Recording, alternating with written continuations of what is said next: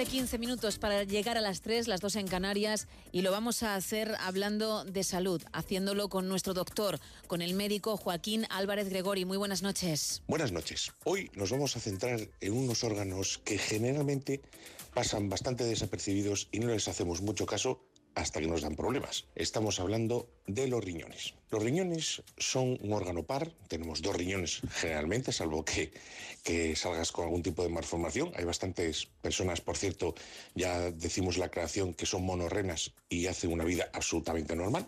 Y volviendo al tema, son dos órganos que están en la cavidad abdominal, la zona retroperitoneal, y que suelen tener una forma como de habichuela, como de haba, y en una persona adulta pues suelen medir más o menos entre 10, 12 centímetros de largo por unos 3 por 5 de grosor y de anchura. Su función fundamental y de hecho muchas veces coloquialmente decimos que son, entrecomilladamente, la lavadora del organismo. ¿no? Realmente no solo tiene esa función, como veremos un poquito más adelante, sino que los riñones tienen además funciones también endocrinas, de regulación de la tensión arterial, la vitamina D, la eritropoyetina, es decir, una serie de cosas. Fundamentalmente los riñones lo que hacen es... Eh, digamos que la sangre pasa por una serie de entramados, que se llama el glomérulo, una serie de estructuras que lo que hacen es filtrar nuestra sangre. Más o menos una persona adulta normal filtra aproximadamente entre unos 100, 120, 130 mililitros por minuto. De tal manera que si echamos cuentas, eh, aproximadamente tenemos unos 5 o 6 litros de sangre en el cuerpo dependiendo un poco del tamaño de cada persona, pues podríamos decir que, fíjense qué maravilloso órgano es, que puede filtrar toda nuestra sangre aproximadamente entre 30 y 40 veces al día. Fruto de ese filtrado, que es como efectivamente es como si fuera un tamiz por el que van pasando las diferentes la sangre y en la sangre pues hay diferentes sustancias eh, que pasan por bueno por una serie de túbulos y se producen unos fenómenos de concentración y dilución urinaria, acidificación y finalmente hay un producto de todo ese filtrado que es lo que se excreta, que es la orina. Pero ¿qué ocurre cuando este filtrado no funciona bien?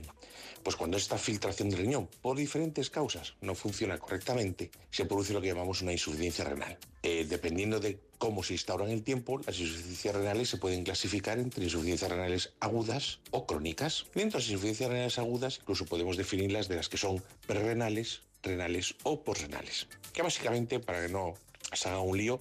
Las primeras tienen mucho que ver con el volumen circulante y estados de deshidratación. Las insuficiencias de carácter renal muchas veces tienen que ver con lesión directa en el propio tejido del riñón, generalmente muchas veces mediado por algunas sustancias que son tóxicas para el riñón. Muchas veces fármacos, hierbas, drogas, otro tipo de sustancias. Muy especialmente ya mandamos un mensaje de cuidado con los antiinflamatorios y con el abuso de los antiinflamatorios, más allá también del propio daño que puede causar en la mucosa gástrica. Y luego están esas insuficiencias renales que llamamos posrenales, que eh, son aquellas que son obstructivas, porque como más o menos todos sabemos, los riñones al final excretan ese, esa orina va por los uréteres, llega a la vejiga y luego se excreta por la uretra, pero cuando hay una obstrucción de ese sistema, de esas, de esas cañerías, por así decirlo, por donde circula la orina, pues se obstruyen, por ejemplo, por una piedra, las famosas piedras, los cólicos al riñón, obstruyen eh, la salida del uréter y eso produce que haya una mucha presión retrógrada hacia el riñón y se puede producir también una alteración de la función del riñón. Pero luego también